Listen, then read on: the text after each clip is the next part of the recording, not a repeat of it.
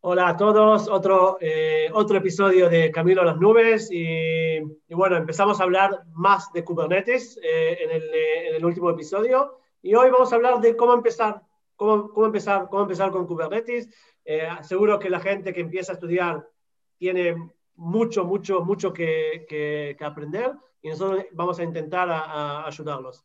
Entonces, ¿quién empieza hoy? ya, no, ya no me acuerdo quién empieza. Vamos a darle la palabra a Miguel. Venga, dale, Miguel. Vamos, vamos, Miguel, vamos.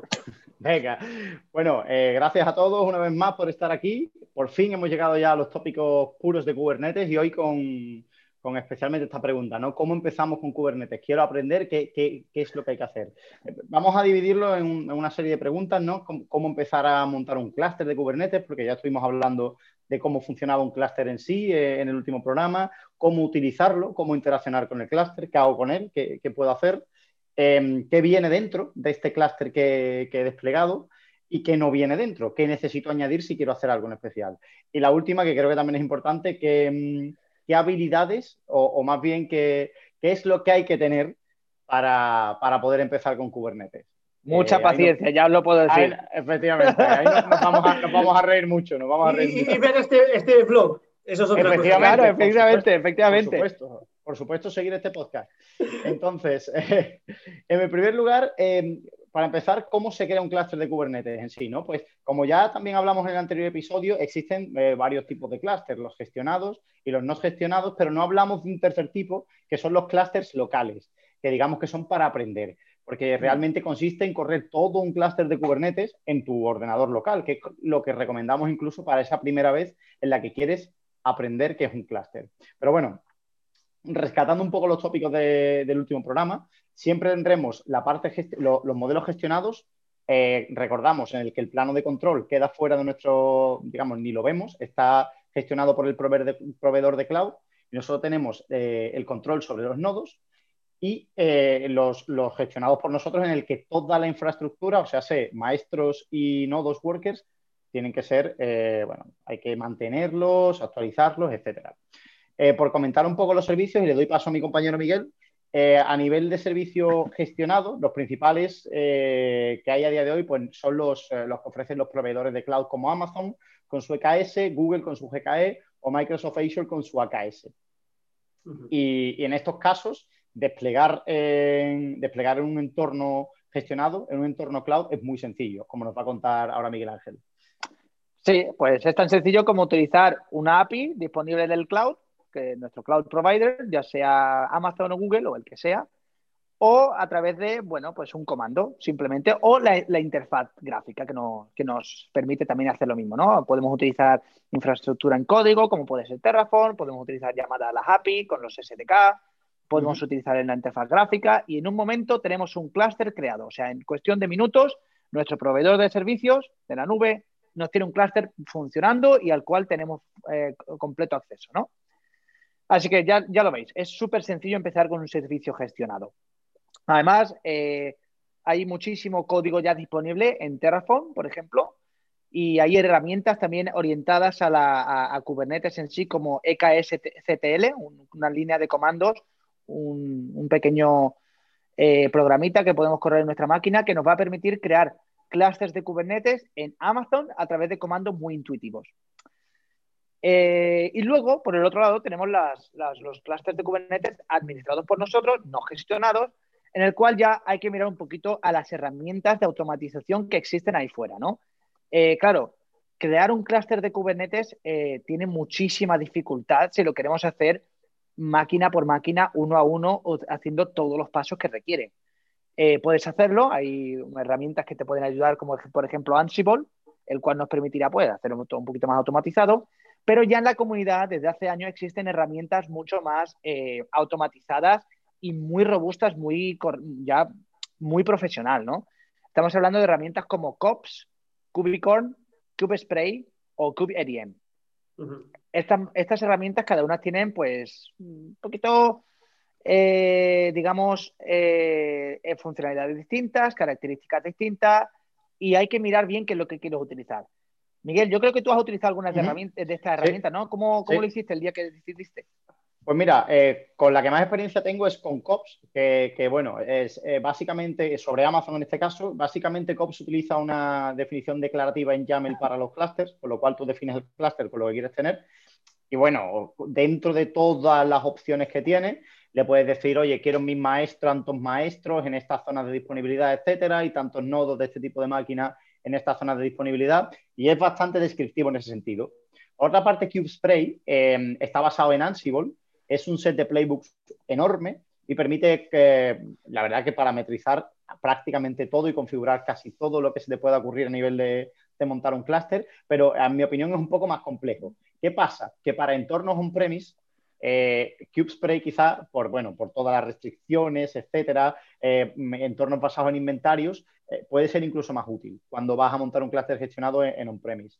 Cubicorn es una, es una iniciativa similar, eh, parecida a COPS. Lo que pasa es que también soporta a otros proveedores de cloud, aunque a día de hoy yo creo que COPS es, eh, digamos, la número uno, ¿verdad? En, Así de esta, herramienta de la comunidad.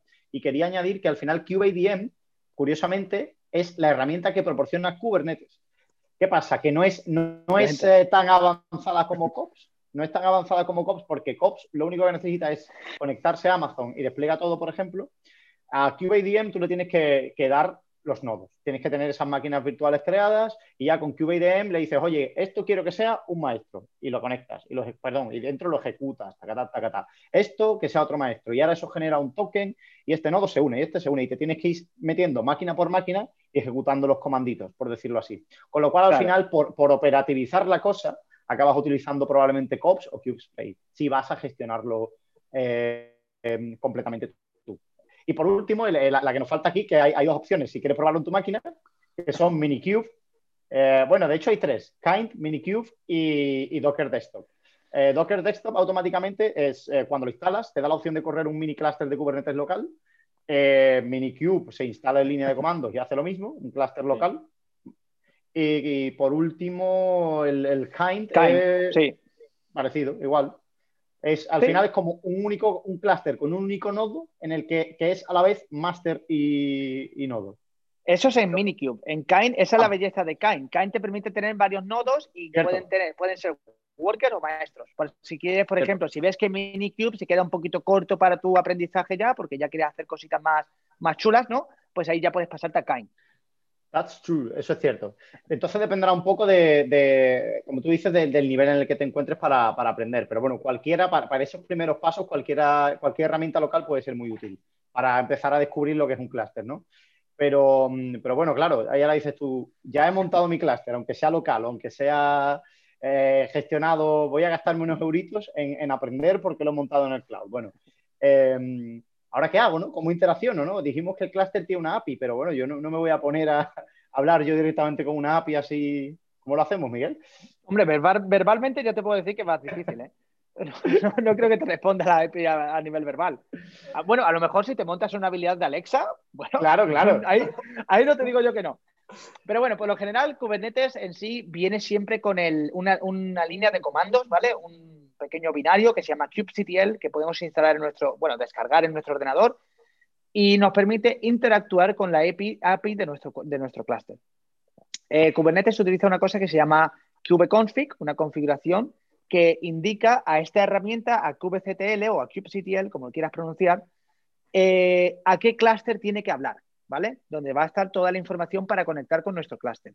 Y ya a través de esa herramienta, pues podemos hacer muchísimas cosas desde crear nuevos recursos, crear un pod, crear un config map, crear un servicio, lo que queramos, hasta editar los que ya existen o incluso pues simplemente ver, averiguar qué es lo que hay, ¿vale? Podemos decir, pues dime qué, qué pods hay corriendo, qué config maps se encuentran y podemos hacer cosas muy chulas en cuanto a filtrado, ¿no? Podemos decir, pues solo quiero que me muestres los pods que tengan una, bueno, no sé, una, em, ¿cómo se dice en inglés? Un label. Una etiqueta. español. Una etiqueta, una etiqueta, sí. Efectivamente, una etiqueta que sea de, este tipo, que sea con este nombre. Puede hacer cosas muy chulas, ¿no? En cuanto, se, en cuanto a filtrado. Vamos, y de hecho te permite también ver eh, información acerca de tu propio clúster. Puedes ver el estado de los nodos, si ves, si ves algo raro, si algún nodo no está funcionando como debe funcionar. Puedes incluso ver los logs de los contenedores que hay corriendo utilizando kubectl, con lo cual es una, es una navaja suiza pequeñita que hay que aprender a usar sí o sí, porque siempre estará ahí, aunque al final en, los setups de producción hay un montón de herramientas de login, monitorización y etcétera. Siempre estará kubectl ahí. Siempre es una herramienta que hay que aprender. Yo creo que es eh, de lo más importante.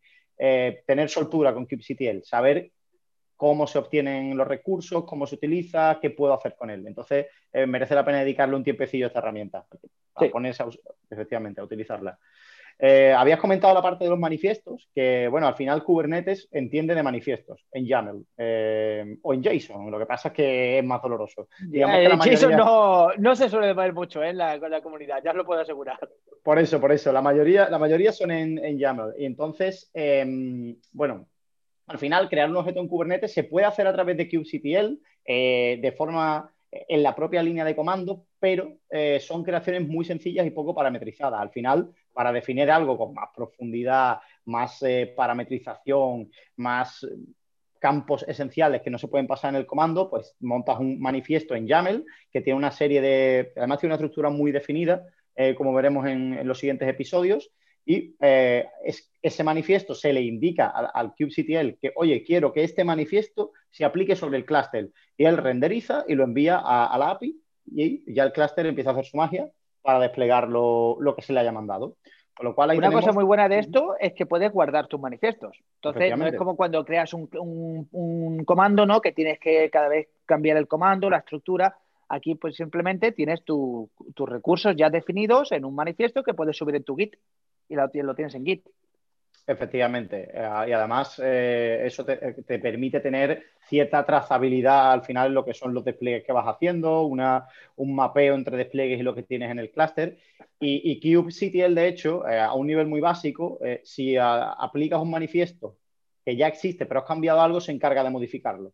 Pero a, una, a, una, forma muy limitada, por decirlo así. Ya lo veremos cuando lleguemos a Helm, que hay mejores formas de, de gestionar este tema de updates y bueno, y por último, digamos que otra herramienta en sí, que aunque hemos mencionado anteriormente, es, es que, al final no deja de ser eh, la, herramienta para montarte clusters a mano, por decirlo así. Bueno, también puedes hacerlo si quieres. Otra de, las, cosas que puedes hacer, puedes hablar directamente a la API. O sea, la API de Kubernetes al final es una API en REST que escucha a cualquier petición que le llega. Así que tú técnicamente le puedes mandar una llamada HTTP con tu payload, ¿no? Con tu, tu, petición, ¿no? Y automáticamente la procesa. Eso también nos permite, dentro del cluster, correr nuestra propia aplicación que va a estar interactuando con la API de Kubernetes, si así lo queremos.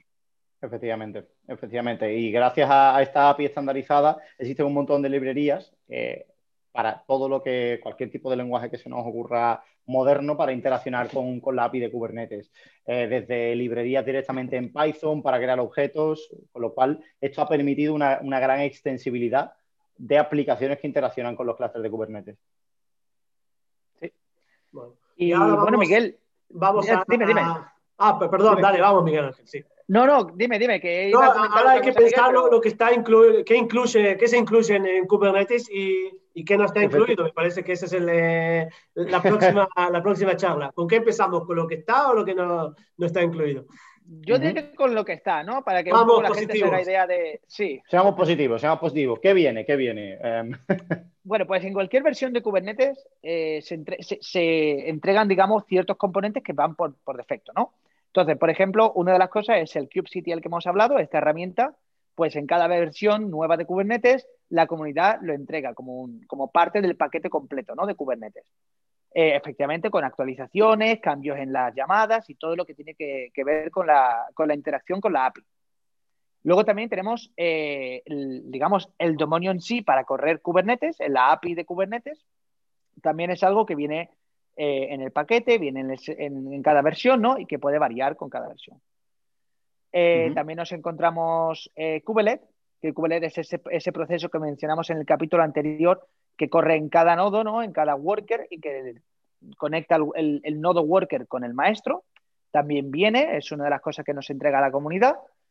Y bueno, hay, hay otras más mm, que, no sé, Miguel, a ver qué se te ocurre a ti, qué me puedes hmm. contar también pues los componentes del plano de control que nos faltan, ¿no? El controller manager, que al final lo comentamos en, el capítulo anterior, que se encarga de, sobre todo, vigilar que el estado de los objetos de Kubernetes que están corriendo sea el deseado continuamente. Eh, también el, scheduler por defecto. Eh, ¿Y por qué decimos por defecto? Porque eh, como muchas cosas en Kubernetes, también puedes hacer tu propio um, scheduler. Scheduler, que no sé cómo se dice en español realmente, pero bueno. Es que no lo sé.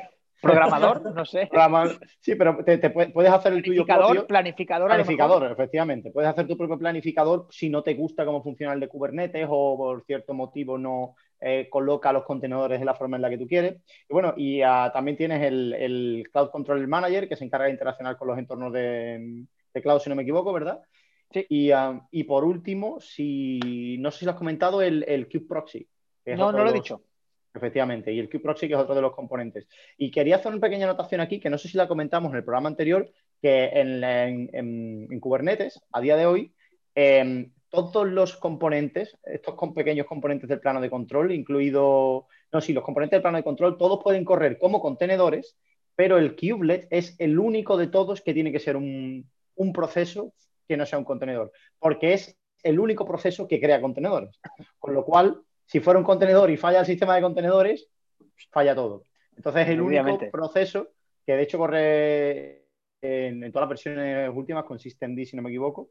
Y, Efectivamente. Y, se utiliza como eso, como ese primer proceso no contenedor que levanta los, los contenedores. Y bueno, creo que hemos hablado mayoritariamente de todo lo que viene en una release propiamente dicha de, Kubernetes. Y hay una cosa importante que, que, que al final kubectl mantiene compatibilidades con ciertas versiones también de, Kubernetes, aunque no sea kubectl la versión exacta que tiene el API server y todas las demás piezas, puedes seguir utilizándolo dentro de un rango de versiones. Sí.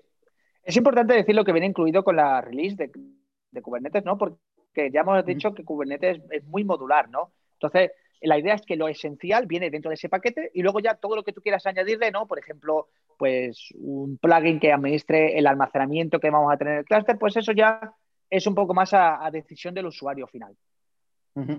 Efectivamente. Y ahí viene toda la parte de, de qué no viene, ¿no? Efectivamente, ahí ya vamos a pasar un poco a lo que no viene. Por ejemplo, eh, no viene una cosa que se denomina un plugin que nos permite eh, automatizar la gestión de la red. Claro, imaginaos un montón de pods ahí creándose por un lado, por otro lado, muriendo, desapareciendo. Claro, la red cambia constantemente, ¿no? Pues esto se autogestiona también por sí mismo en Kubernetes a través de lo que se llama el CNI, Container Network Interface. Y aquí ya eliges también el tuyo. Hay diferentes opciones en la, comunidad y tú eliges el que tú quieres. Eh, luego también, por ejemplo, el, el servicio DNS que corren dentro del clúster Técnicamente hay una, un plugin mayoritariamente adoptado por la comunidad y es, digamos, el oficial, el recomendado, que es Core DNS. Pero si tú quieres montarte el tuyo o quieres utilizar otro proyecto que haya por ahí, pues también puedes hacerlo perfectamente. Y bueno, he dicho también del almacenamiento, ¿no? El, el, control del almacenamiento.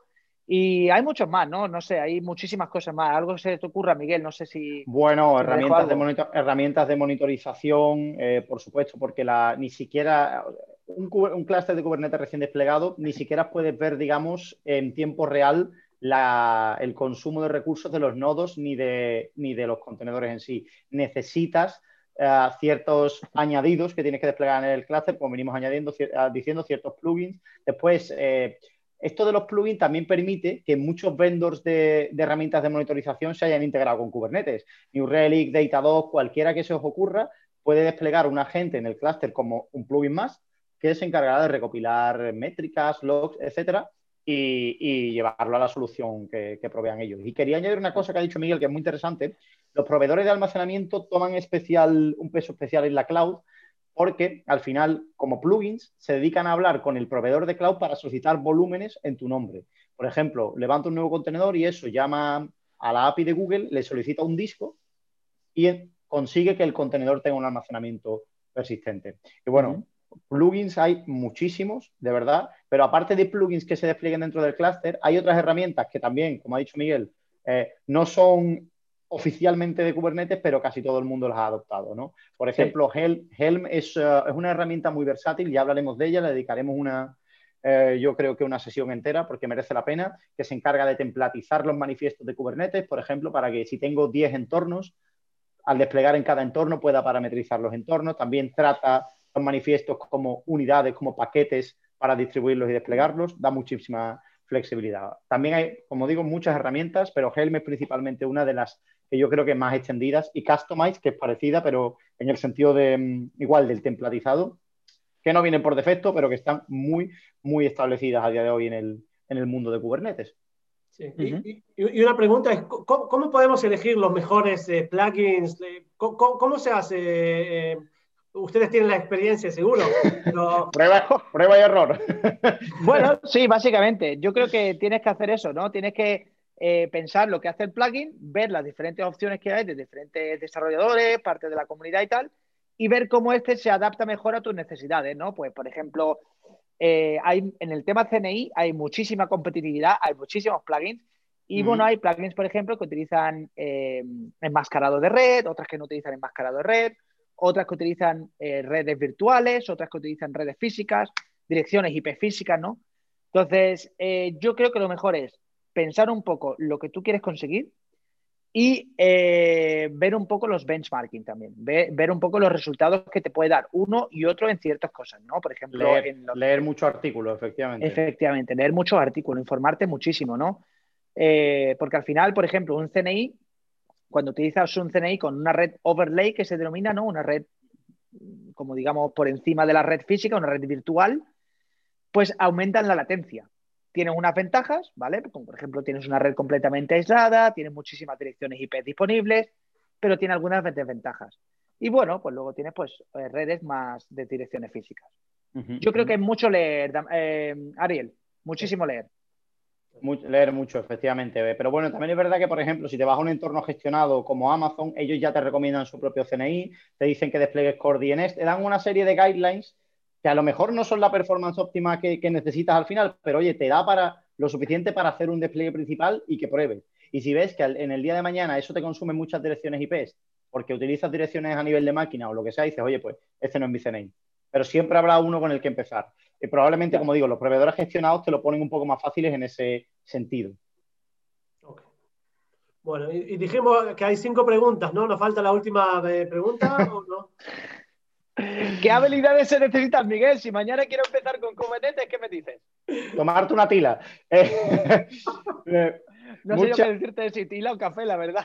Las dos, eh, las dos. No, realmente mucha, mucha paciencia y leer mucha documentación. O sea, mucha paciencia porque no es, no es intuitivo, sinceramente. No es intuitivo en el primer momento, eh, y especialmente si, si llegas de nuevo a este mundo de los contenedores y demás, no es algo que sea intuitivo pero leyendo y mm, de verdad que leyendo y no solo la documentación oficial, buscando artículos y, probando, porque al final hay que bichear, como hemos dicho con ese minicube, tú en tu casa, probar a desplegar cosas, prueba y error. No hay otra realmente, no hay, no hay una línea mágica que te diga, oye, con esto aprendes Kubernetes a la perfección. Al final es mucho de prueba y error, eh, pero bueno, como digo, hay mucha gente que ya tiene blogs, hay, bueno, digamos que ciertos libros incluso que puedes leer, pero yo recomiendo la, de verdad pegarte con él. O sea, probarlo. Y, a nivel de conocimientos en sí, por no desviarme mucho, bueno, eh, es bueno tener conocimiento de, de, contenedores en sí, ¿no? Al final Kubernetes abstrae mucho la parte de lo que pasa por debajo de los contenedores, pero no se te puede olvidar qué es lo que está pasando realmente por debajo. No puedes olvidar que al final son máquinas que están corriendo procesos dentro de contenedores, por mucho que abstraigamos, porque cuando las cosas salgan más, mal, perdón, eso tienes que saberlo para saber buscar la causa de lo que realmente pasa. Em, ¿Qué más, Miguel? Digo? ¿Qué, recomendarías tú? Hombre, yo recomendaría eh, también, depende si vas a ser un usuario tipo desarrollador, que simplemente vas a crear pods y gestionar algunos eh, recursos dentro del clúster, pues no tanto, pero si vas a ser administrador, pues tienes que tener ciertos conocimientos de Linux, porque al final Kubernetes corre en Linux, aunque ya se puede correr en Windows. No lo voy a hacer en mi vida, la verdad. Pero sí, puedes hacerlo. Que, Bill Gates lo eh, escuche. A ver, no es por nada, es porque eh, yo para mí estoy ya tan acostumbrado a Linux que me encanta y volver a Windows sería volver a empezar. Porque tendría que ponerme al día, ¿no? Entonces no, no, no lo veo. Y luego, red. Tienes que saber ciertas cosas de red, efectivamente. Al final, Kubernetes abstrae muchísimo todo lo que ocurre, pero hay unos fundamentos, ¿no? Que es el sistema operativo, por ejemplo Linux, y en mi, en mi parecer, que es mi conveniencia, y la red. Y efectivamente lo que te has dicho, ¿no, Miguel? Los contenedores. Eh, luego creo que hay que leer mucho, hay que estar muy informado de todas las novedades, porque Kubernetes es un proyecto que crece a una velocidad muy, muy grande. Entonces hay que estar al día de las novedades. Porque, ya te digo, eh, no solamente son nuevas versiones que aparecen, sino la comunidad decide crear nuevas cosas por sí mismo, personas que no intervienen en, la tecnología Kubernetes en sí o no son parte del proyecto Kubernetes, pero que crean desarrollo, bueno, crean plugins, ¿no? crean nuevas ideas y muchísimas cosas que pueden ser adoptadas en la comunidad.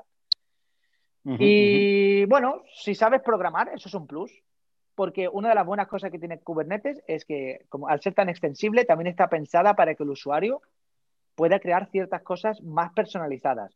Ya veremos en otros capítulos eh, posteriores donde veremos que existen cosas como operadores o extensiones de la API que te permiten pues crear programitas tuyos propios que van a correr en Kubernetes utilizando las funcionalidades de Kubernetes y nos va a permitir pues gestionar una base de datos desde, desde el clúster, ¿no? Por ejemplo.